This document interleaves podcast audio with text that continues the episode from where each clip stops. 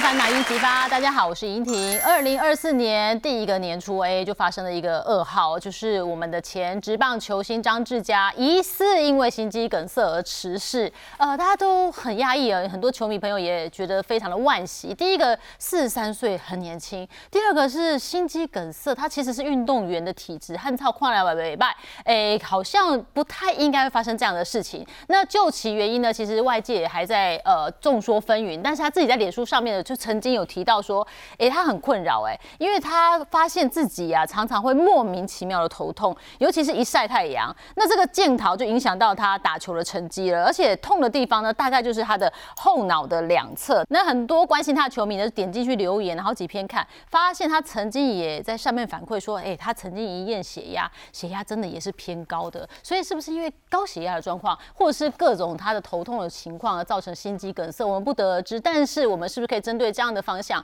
血压偏高，有没有可能我们真的要小心来预防呢？今天针对话题来跟大家做分享喽，邀请到两位达人好朋友，首先欢迎的是心脏内科医师陈威瑞医师，大家好，还有我们邓慈姐，大家好。哎，陈医师不只是心脏内科，其实陈医师在诊间也经常帮助有三高的患者哈，来挑战呢，来治愈他们的疾病。但有一个很重要一件事情是，我看这个高血压的盛行率大概二十六 percent，二十六不低耶。对。但我觉得张之佳让大家很压抑，是才四十三岁，真的是算年轻，而且他应该是身强体壮，因为他也是运动球星嘛。所以这些一切的一切，让大家觉得哇，那是不是现在高血压有点偏年轻化的趋势？对。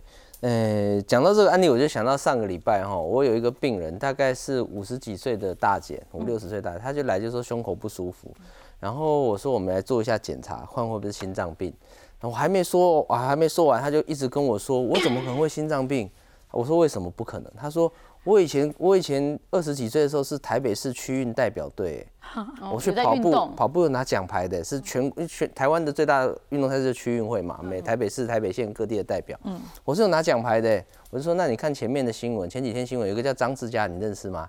他是代表台湾去世界比赛的棒球选手。对，我说你有你的体能有比他强吗？他才四十三岁，他他四十几岁就挂掉了。大姐五六十岁。我说你你你说你以前体育很好，你也不可能比他好。嗯，所以这个意思就是告诉大家，其实不管你体格多好，你如果三高没有控制哦，就算是像张志佳这么厉害哦，这个投球那么厉害，投到日本去的选手，都有可能会突发病变。嗯，那而且就像刚刚主持人提的，其实在他的脸书我们就看到一些端倪，他其实之前就已经。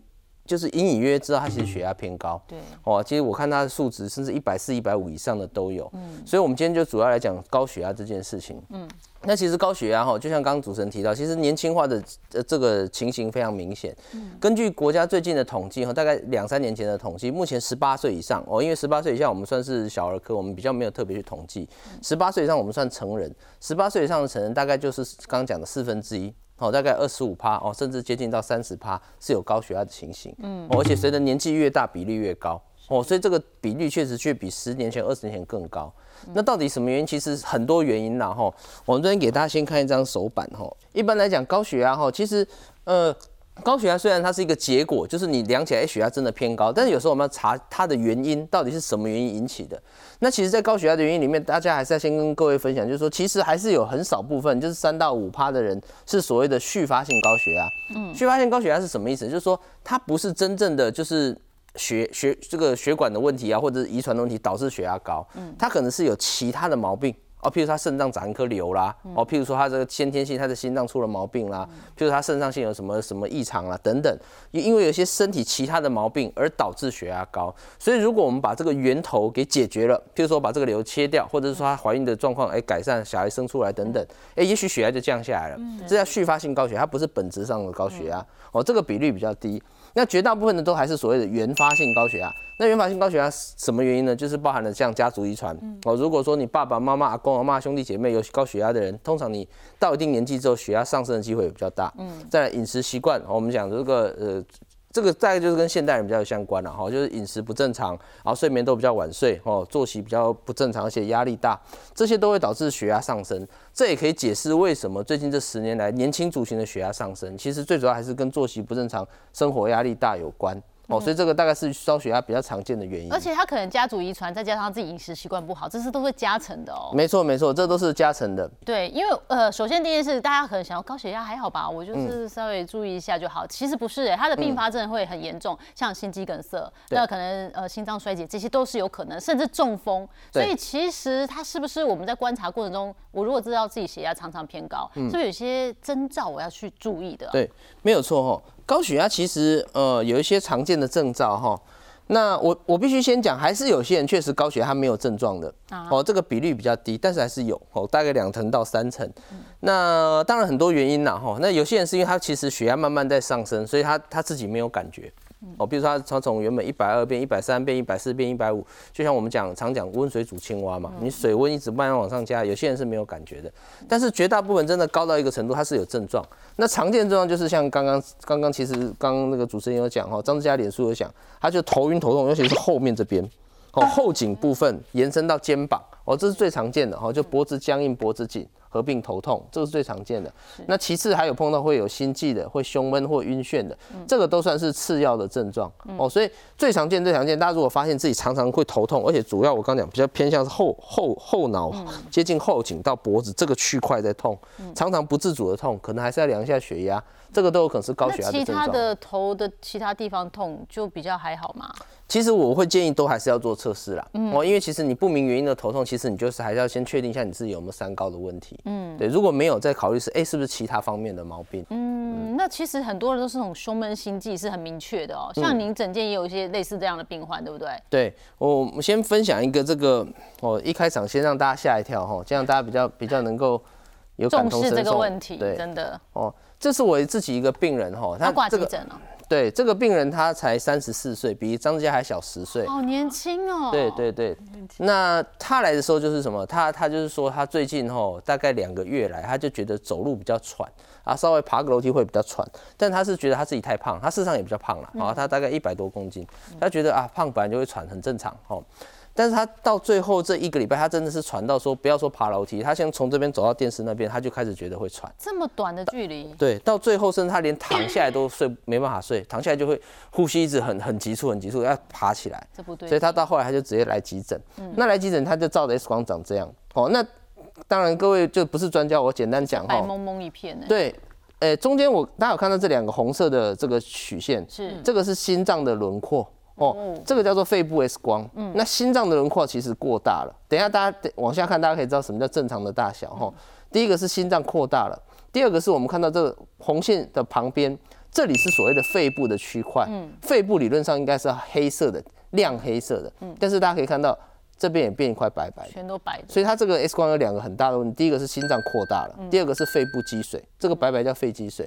那这两件事情就是代表他心脏功能很差。嗯，心脏功能差的人心心脏会一直撑大，有点像吹气球一样，越吹越大，越吹越大。嗯，吹到他心脏没有办法负荷的时候，他就肺开始肺积水，然后肺积水之后人就开始喘，因为肺是我们呃呼吸的器官，它理论上是中空的，像棉花一样，但它的棉花里面都塞满了水，所以它变成它能够。呼吸的空间少了很多，他就会非常喘。有些人严重太晚一点来，他可能会喘到呼吸呼吸衰竭，啊，人就过世了。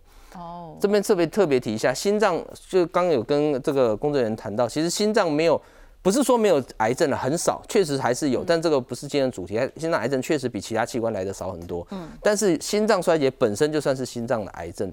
嗯，心脏衰竭如果不好好治疗的话，五年的存活率只有五成。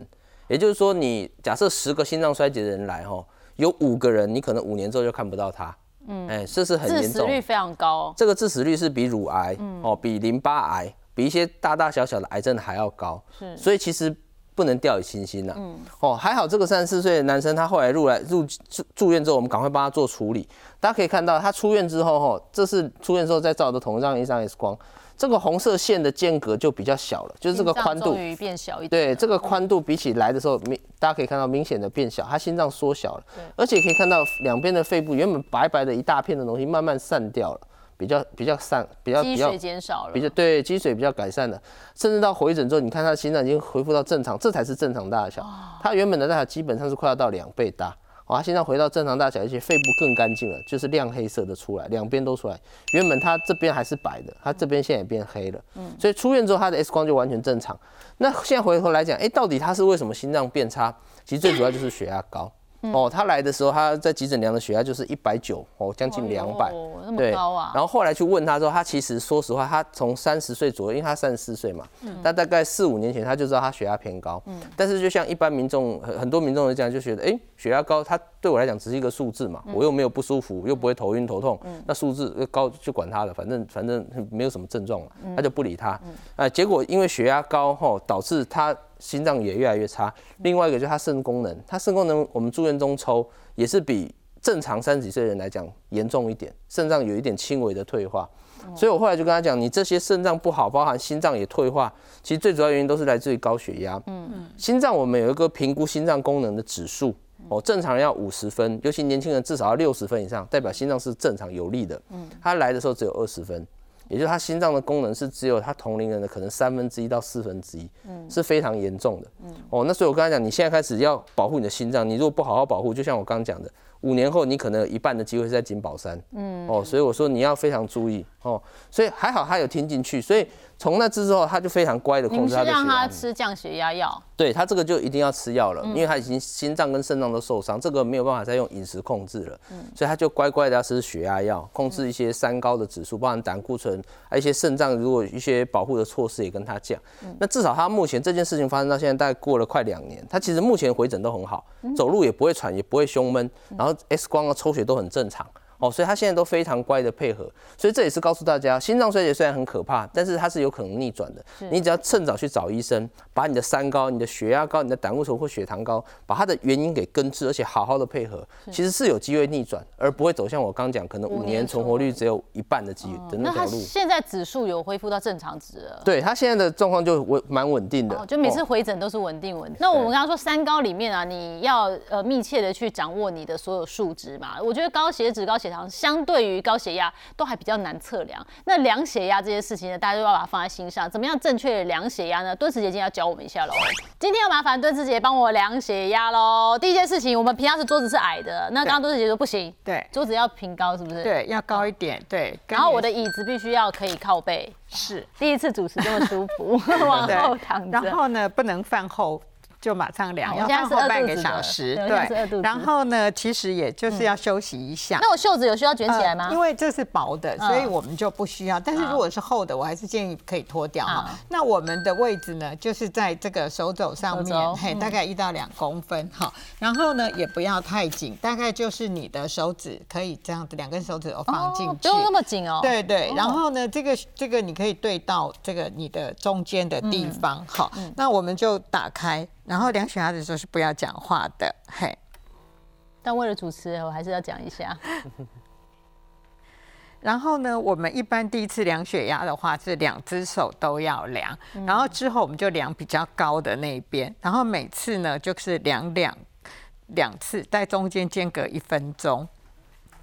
嗯，但是说实在话的，啊我刚刚听到要量，我就有点小鹿乱撞，心跳加快。很多人白跑症哦，就白袍症哇，真的是有点白跑症，真的吗？等一下，现在是多少？一三二七十八。好，那我们呢可以休息一分钟，再继续量。好，其实量血压也是有一个口诀，叫做七二二，就是连续量七天，然后早晚各量一次。好，然后呢每次呢量两次。这样就是七二二，所以刚刚敦士姐说掌握是连续七天。其实我们第一次量的时候就两边都量，然后呢就取高的那边继续。像我就是左手比较高，所以我就量左手。嗯然后当然我也是因为方便操作，因为我习惯自己量。然后呢就是开始的时候就我现在开始都是量左手，但是就是一次就是先第一次量，然后休息一分钟，然后再量第二次。嗯，对，这样子它的平均值比较是。准确一点，对对。那如果我量完血压，也知道我的数值，那数值到底代表什么呢？什么叫正常值、标准值？对，我们今天帮大家整理起起来了哈。这个数值是根根据哈我们二零二二，就是两年前哦，我们台湾的一个所谓的心脏学会，就是台湾所有心脏科医师开的大会制定出来的。这个也是沿沿用我们台湾的研究，还有国外的研究参照出来的。那所谓的正常血压是指一百二八十以下，嗯，哦，就是你高的小于一百二。低的所谓的舒张压小于八十。那如果高的在一百二到一百三之间，哦，低的呃也是在八十这个范围的话，就是所谓高血压前期。嗯，那如果你的血压高的所谓收缩压是超过一百三，低的超过八十，其实就算是第一期的高血压，就是已经有高血压的现象。那如果真的是高的超过一百四，低的超过九十，那就算是比较厉害的高血压。嗯，不过当然这边简单的讲完之后，还是要跟大家讲哦，这个血压的标准是以居家血压为准哦，这个也是在我们二零二二这个台湾心脏。呃，心脏学会里面的该这个指引里面有明确写到，这个是以居家血压为准。为什么？如果像我到医院，我看到医师，我又开始紧张了。我刚一百三十几。哎，这个就讲到白袍症的问题哈，其实比例上非常高。什么叫白袍症？就是看到穿白袍的医师啊，对，你就会觉得哦，我好紧张，我是不是在面面对什么问题？对，那紧张的话，就会必然的血压就会比较高一点。没错，没错。好，那刚刚医师有讲到一百三呢，一百三这个数值是我们的最低容忍值吗？还是说一百三算健康正常？其实完全健康应该说一百二以下了哈，所以要正常标准值。但是我们讲这里有个高血压前提是大概一百三跟八十这个范围，也就是说，如果哈我们的指引是这样建议，就是说。如果你能够在一百二以内是当然最好，那是最标准的血压。嗯，但是如果说你没有办法达到，其实你在一百二到一百三这个范围内也都还可以接受。嗯，哦，我有时候开玩笑说这个就是至少有及格啦。嗯，就是你在一百三以内至少是及格哦，就是不会被当掉。但是如果你想要考到八九十分，想要考考前几名，你就想办法要把控在一百二以下。嗯，对。但是确实我也这边要提到，有些人真的是降到太低，人会不舒服，这也是我们临床上有碰到。有些人真的是他降到一百一，他就开始头晕脑胀等等。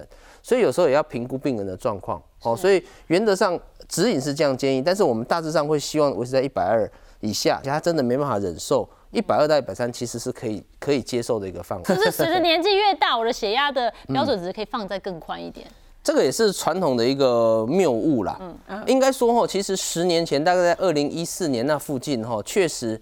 呃，从美国开始有一些研究认为，哎，老人家血压可以放宽一点。哦，那时候认为，像美国那时候认为六十岁以上血压一百五左右是可以接受的。哦，确实有一段时间是这样的概念。一百五。对，那但是后来因为一些陆续的研究，哈，包含二零一五年有一个美国大型研究，哈，叫 Spring Trial，这我们就不细谈。然后后来台湾也做了一个类似的研究，台湾跟中国大陆也做了一个合作的一个研究。那这些研究都是收录很多人，他们后来研究，我直接讲结果，结果就是他们认为，哎，一百四、一百五还是太高，不管对。各个年龄层来讲，他们认为血压还是要降到一百，我们刚讲的一百三或一百二会更安全。嗯，那因为这些跨国的大研究。结果出炉，就推翻了以前的概念哦，所以才会有现在认为，哎，血压还是要照这个范围来做。我们就是 under 一百二一呃，然后跟八十，血压高真的，我们就讲有很多的后遗症出来。那我们刚刚讲持续的呃掌握自己的血压哈，就是常做测量是一件很重要的事情。再来第二件事情就是我们可以透过饮食的调整。今天邓志杰带一道料理，可以降血压的料理哦。这是一道非常简单的全食物哈，这里面就包含了蛋白质、淀粉类、纤维哈。好，那我们。今天做的是海鲜，那你其实也可以用鸡肉，然后用鱼都可以。但我今天用的是虾，但是呢，我们就先把虾放进来煎过哈。那为什么要把它煎过呢？其实你可以用水煮也可以，但是哈，其实虾子如果煎过，它会有特殊的香味，比较好吃。好，那我们为了节省时间，因为我不喜欢浪费时间的事情哈，所以我们就是直接。就是一边煎海鲜，一边就来拌这个菜。这个菜呢，其实很简单哈，你就是准备一些马铃薯，那当然也可以用一些这个地瓜一起进来哈，或者是说，哎，你要用南瓜什么，其实都可以啦，就是很自在的。那马铃薯呢，我觉得跟蛋拌在一起哈，因为像一般。在做马铃薯沙拉，有的人会拌沙拉酱等等，但我觉得热量太高了哈，所以我并不会去加这个沙拉酱，我会直接加一点蛋。那因为蛋黄有有油脂，会让它拌起来就很好吃。那我这里面呢，因为今天的调味很简单，我就会只要用一点点盐跟一些香料哈。那你可以买这种已经调好的意大利香料，但我今天买的是那个柠檬的香料。好，那。其实都可以啦，看你喜欢的。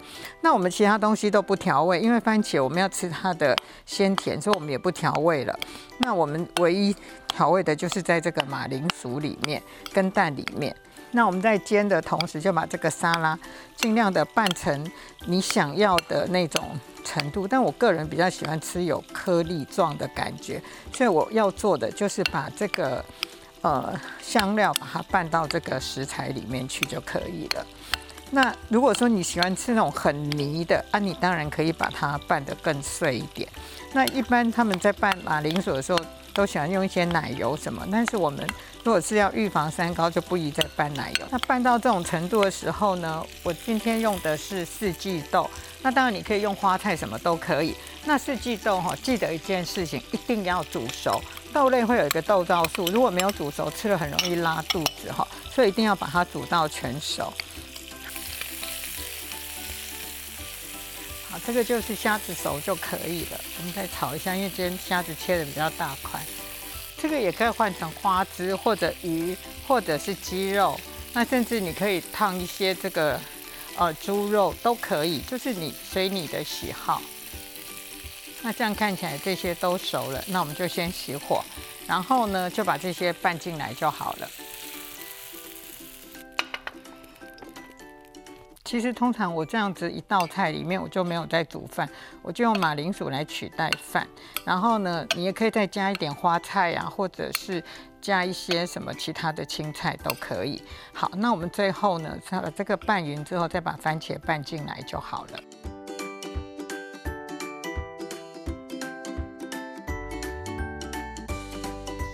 嗯，光闻就好香啊，好好吃哦，真的。近期超好吃的前三名有哎，好好吃哦！怎么这么好吃？这么简单却这么好吃？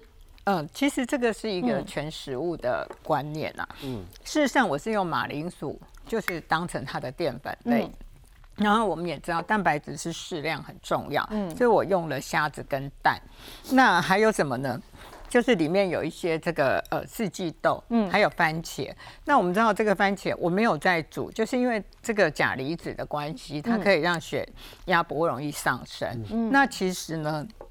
我的调味很简单哈，就只有一些意式香料。那其实你也可以用，我没有用那个呃美乃滋，为什么呢？因为那是高油，所以我是直接用的就是意式香料，所以它是比较干的。那其实饮食啊，真的是多多少少可以帮助我们呃控制好我们的血压。那一个方向就是刚刚敦子姐的分享，那还有其他的食物也可以帮助到我们的血压，对不对？对，我们先看这张图表哈。这个原则上就是说，除了我们前面讲的药物之外，其实在吃药之前哦，我常常跟病人讲，我们医生不是卖药的，嗯，哦，卖药不像那个郎中啊，拿一堆药啊，你感冒就吃感冒药，血压高就吃血压药，那其实跟自动贩卖机差不多，嗯，哦，你按血压就掉血压药出来，那其实就没有医生的价值，嗯，医生的价值在于说，如何告诉大家在不吃药情况下能不能也降血压，嗯，哦，那血压药应该算是逼不得已最后一步的方法，所以在吃药之前，其实我们这边有介绍几个方法哈，像第一个就是。德叔饮食，这个等一下我们会跟大家讲什么叫德叔饮食。简单讲是一个比较健康的饮食方法。嗯，再来就是高钾低钠哦，高钾低钠刚刚有，我们等下会再细细谈。钠跟钾其实是一个拮抗的电解质在身体里面，那钾离子是对血压是比较有帮助哦，所以多吃一些高钾食品其实会减少血压的上升。嗯，再来就是说盐分、糖分、油哦，我们讲三高，血糖、血压、胆固醇哦，这三个东西都要尽量减少。嗯，最后就是固定运动。那其实这几个方法只要做得好哈，血压其实还是会额外的下降，不一定要完全靠吃药。嗯，不过当然这里还是有一个淡数，因为我怕有些人。看到这边就截住，就说哦，陈医师说不用吃药，哦，太好了，太好了，达到今天的目的。不要断章取义哦。对，应该说哦，像我自己，如果病人的血压在边缘，譬如说他来的时候一百三十出头，哦，一百接近一百四这样，我可能就会建议他先从这些方法做起。嗯。但如果说你今天来血压就很高，像我们前面提张志佳的案例，或者是我之前那些案例，血压一来就已经一百六、一百七，或者已经开始出现心脏、肾脏的问题，这种就没有话讲，就一定要先控制下来，不然会有后遗症。嗯。哦，所以这个其实是看情况，并不是说呃。做其实这些做好就不用吃药，这是两回事。嗯，那刚刚讲到的第一个是德叔饮食，其实医师也推荐像地中海饮食，这些都是对我们的血压可以有相对应的控制，对对？地中海饮食之前节目有提过，我们今天来讲讲一下什么叫德叔饮食好了。其实就我个人的观点呢，我觉得这种这这两种饮食，我个人觉得其实差别不大，嗯，因为他们只是。偏重的方向不同，但其基本上他们推荐的都是类似的食材，包含第一个就全谷类、全谷根茎类，而且这一类尽量我们建议是不要用所谓的精致淀粉。所以精致淀粉就是说，简单讲就是白字头的啦，白饭、白吐司、哦白馒头这些都尽量尽量不要。如果真的要吃，就选全谷类。哦，像什么燕麦片啦，或者是呃全麦吐司啦，这些哦相对会好一点，或者像敦子老师讲的马铃薯这些全全根全谷的根茎类是比较好的。嗯，再来第二个就是五蔬果，哈，蔬果类要增加，包含上面写的叶菜类啦、水果类啊等等。嗯，我们刚好吃番茄。没错，番茄是一个很好的水果，哈，我个人也蛮喜欢的。然后第三个就是吃一些低低脂的这个乳制品。哦，那当然这个也要注意，就是说尽量不要吃一些加工的乳制品，哦，像那个乳马林啊，或者是一些这个呃这个人工制的 cheese 等等，所以还是尽量避免，好一些天然的乳制品。第四个，白肉取代红肉，这个也是我常常跟病人讲的哈，就是尽量以鱼肉、鸡肉为主哦。那牛肉、牛肉、猪肉呃为，就是尽量减少了哦。因为研究来讲，白肉其实不止对心血管，其实对肾脏病，白肉也是相对比红肉来的优势。是，对，所以这个我之前一个肾脏科的同朋友哈，这个同学他就说，最简单的技法，脚越少的越健康。哦，鱼没有脚 最健康，它变 boy 啦。对，两只脚像鸡是第二名，然后四只脚的猪跟牛是第三。嗯，哦，对，所以哦，那没有脚的鱼很棒。没有脚的，那如果像蜈蚣就不好嘛，哈，脚 脚太多了，谁敢吃蜈蚣啊？那所以第五个的话是坚果类要增加，哦，用好油。所以其实大家注意看这五个东西，如果仔细看，其实跟地中海饮食的配料其实差不多，只是着重点比较不一样。哦，至于地中海会比较追在坚果啦、油脂啦、红鱼肉为主，强调好油。对，那但是我觉得基本上的概念是差不多。那总之这些东西都是属于比较健康的食材，哦，可以帮助我们控制血压。对，那这些食材呢，我跟大家讲，其实超容易呃准备的哈，我们就食谱来简单的看一下。像是这一道料理看起来就是盖后加利华，还有全麦吐司啊，取代白好精致。淀粉啊，美生菜、番茄、小黄瓜跟煎蛋，我觉得还不错的原因是都超级简单准备，对，然后你也可以每天做。那如果要做的跟敦慈姐一样彻底的话，我们就用马铃薯，嘿其实替代物很多嘛，对对对，不一定要用全麦吐司啊，像呃马铃薯或者是。像玉米也可以啦，其实粗食类的都可以，像地瓜也可以来取代。哦，对，这样子，医师这 OK 哈？嗯，那是不错。这个几乎我们刚刚讲的健康品，尤其像番茄、像这个美生菜、蔬蔬果类，其实都有富含到。哎，对哈，这个就很很容易准备好，德叔饮食。不过就这么简单，下一道料理再来看看。我也很想吃沙巴鱼燕麦粥，里面就是当然石目鱼是重点。我们刚刚说要多吃鱼肉嘛哈，燕麦、糙米、白米，哎，放了一点白米，少许少许放。然后姜丝跟葱花，哎，为什么它要让它这么多元哦？嗯，口感会比较好吗？因为糙米跟因为我们吃青菜水果，其实纤维量不大容易够，我们必须靠这个燕麦啊、糙米这些来补充，会比较多纤维。嗯，那这道料理看样子也应该口感不错，加上它有姜丝跟葱花去提味。提味。嗯，好，那这个就是看你啊，因为我觉得呃，德叔饮食一方面我们就是希望血压能够。接近正常值，慢慢调整。一方面不小心也会体态变美，因为我觉得他吃的也都是很健康的 东西嘛。这个可以再加一碗青菜，我觉得会更好一点。我也觉得差一点青菜。对对，因为刚刚医师分享的哦，我们需要蔬菜蔬果要多，所以我们可以调整哈。那或者旁边再放一个水果，对，把它加个青菜来。对，那这个也是很容易准备的虱目鱼。那再来这个，哎，晚餐吃个尾拜哦。嗯。呃，鸡茸玉米毛豆鲜菇粥啊，又是吃粥。呃，糙米跟玉米，刚刚说的玉米替代哈，可以哈，玉米，然后毛豆仁放进来去骨鸡腿，我们需要蛋白质，红萝卜、香菇跟高丽菜啊。那这样搭配 OK 吗，顿时姐？对，我觉得这个青菜就比较多了，嗯，我觉得蛮好。但是如果吃粥的话，有时候你晚上吃这个可能饿得快，我倒是觉得你可以把它变成炒饭类的。或者呢，哎，你可以煮一点意大利面，跟它炒在一起，应该不错吃。当然，这是我们看到这些大方向嘛。那其实刚一是有分享到，那高钾低钠也是一个很大的重点，对不对？对。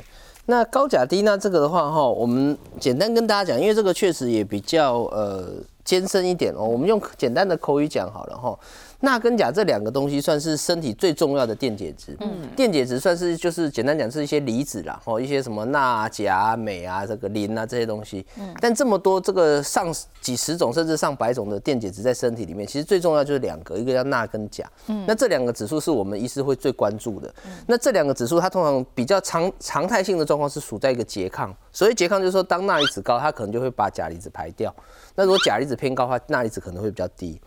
那呃，这而而这两个离子来讲的话呢，跟血压比较相关是钠离子。嗯，钠离子大家如果不太就是觉得看起来很很陌生的话，你可以把它换成食盐呐。其实我们身体的钠离子含量大部分都是从食盐来的。嗯，当你盐巴吃的比较多的时候，钠离子含量就会上升。嗯，钠离子含量上升，它就会导致水分滞留，就是说。大家不知道有没有这个经验？你吃那一天吃的比较咸的时候，你脚回去会比较浮肿。嗯，哦，脸也是。我们要播新闻，如果播晨班的话，前一晚千万别吃咸的宵夜。像 像主持人应该很有感觉，脸都肿起来嘞。记者们，对啊，因为其实盐分里面含有大量的钠离子，那钠离子它是会留住水分的，所以当你吃太多钠离子的时候，水分会滞留在身体，血压也会上去。那反过来说，钾离子是跟它拮抗的，所以它比较能够排水，也能够让血压下降。所以因为这个道理来讲，我们会比较。如果当你是血压高的患者，我会建议你多吃一些高钾的蔬菜或水果。嗯哦，像水果像香蕉就是啊，好像刚番茄其实也是高钾的番水果哈。那木瓜也是等等这一类的水果，你吃的话可以帮助钾离子抬高，那可以把一些钠离子排掉，血压就会下降。嗯，不过当然还是要提醒大家，就是说这个不是什么人都适用的哈，因为钾离子这个东西它有好有坏。哦，大家听起来哇钾离子很好，那我把每天都吃钾离子，大量含钾。其实钾离子它是有个上限，而且它如果你超过那个身体的钾离子超过那个负荷，超过那个标准的话，其实是有心脏的危险哦，可能会导致所谓的心脏乱跳哦，心脏乱跳会心律不整，甚至有可能突然会猝死。哦，所以钾离子对我们医生来讲是又爱又怕，真的过犹不及耶。另外一种常见的族群是你肾脏不太好的，对，像洗肾患者，洗肾患者如果说因为他肾脏已经没有排排毒的功能，那钾离子这种东西它是属于我们一般正常是从尿尿排出去的，嗯，但洗肾患者他已经没有办法排出去了，所以他的钾离子其实已经有点偏高了。那这时候你再吃高钾食物一直吃下去，太多，它可能就会爆表。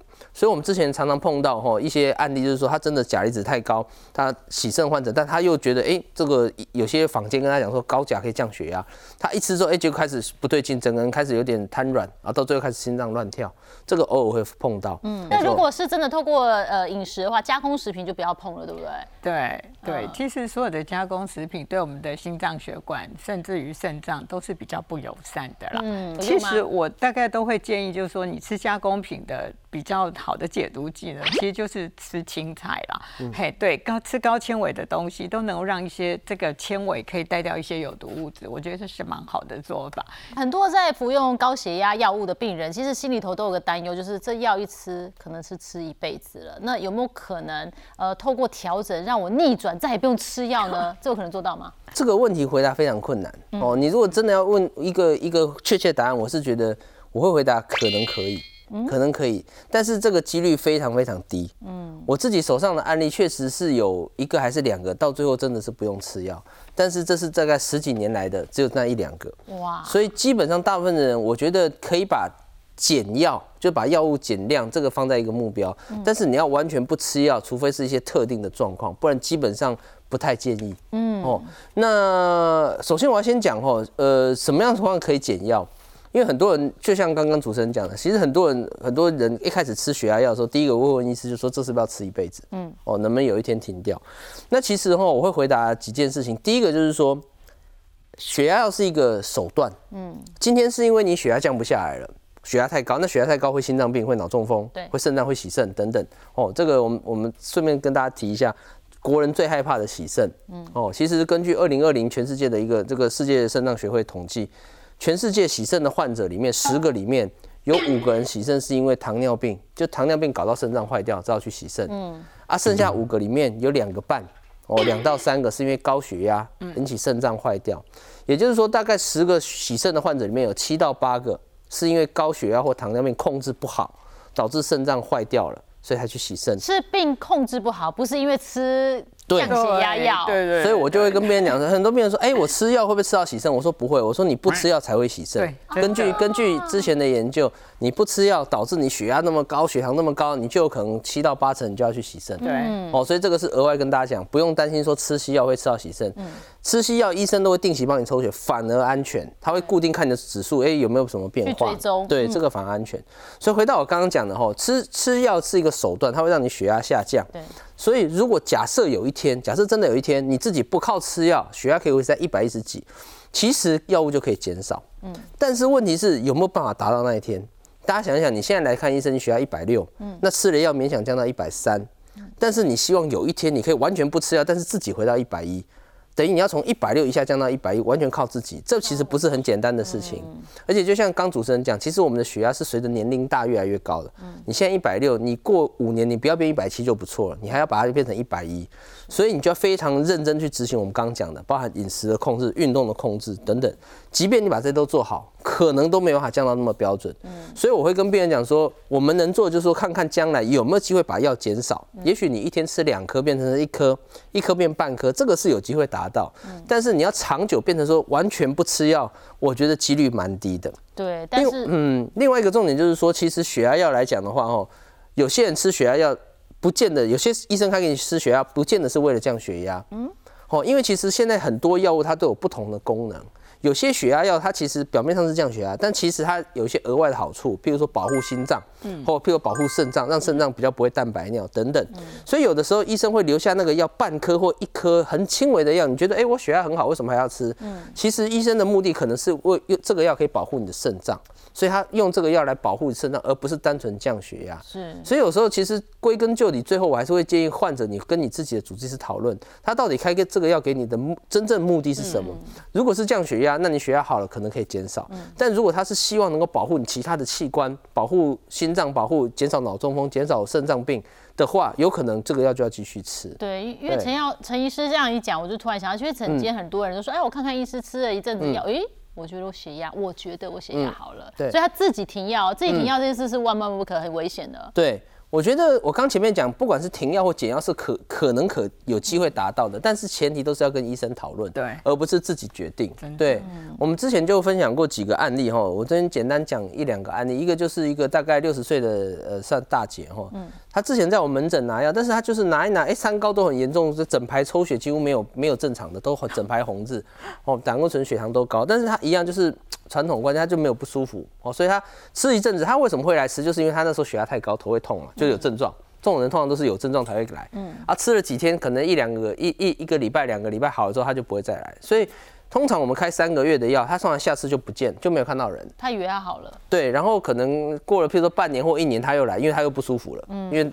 又没吃药了嘛。对，所以这种人我通常叫他是候鸟型患者，就一年来一次嘛，跟跟那个候鸟一样。嗯。那有一天来的时候，就是急诊通知我说，这个你这个病人又来了，我已经很久没看到他，他一来急诊就是很喘、很闷，胸口很痛。然后急诊帮他做检查，发现是心肌梗塞。我心肌梗塞是血管堵住，像张志佳这样子哈。那还好，他有他他比张志佳幸运，就他有来到来到医院，然后是医院赶快帮他急救。可是，在急救的过程中，他原本人是有意识的，就到一半就是没有意识，晕卡，他就就整个意识丧失，然后开始压胸，开始干嘛？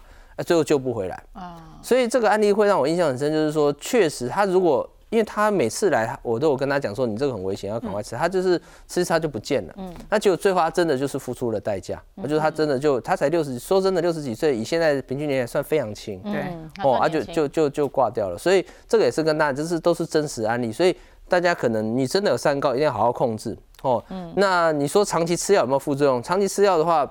可能会有副作用，但是几率都很低。重点是这样吃药会减少你发生这些严重心血管事件的好的危险。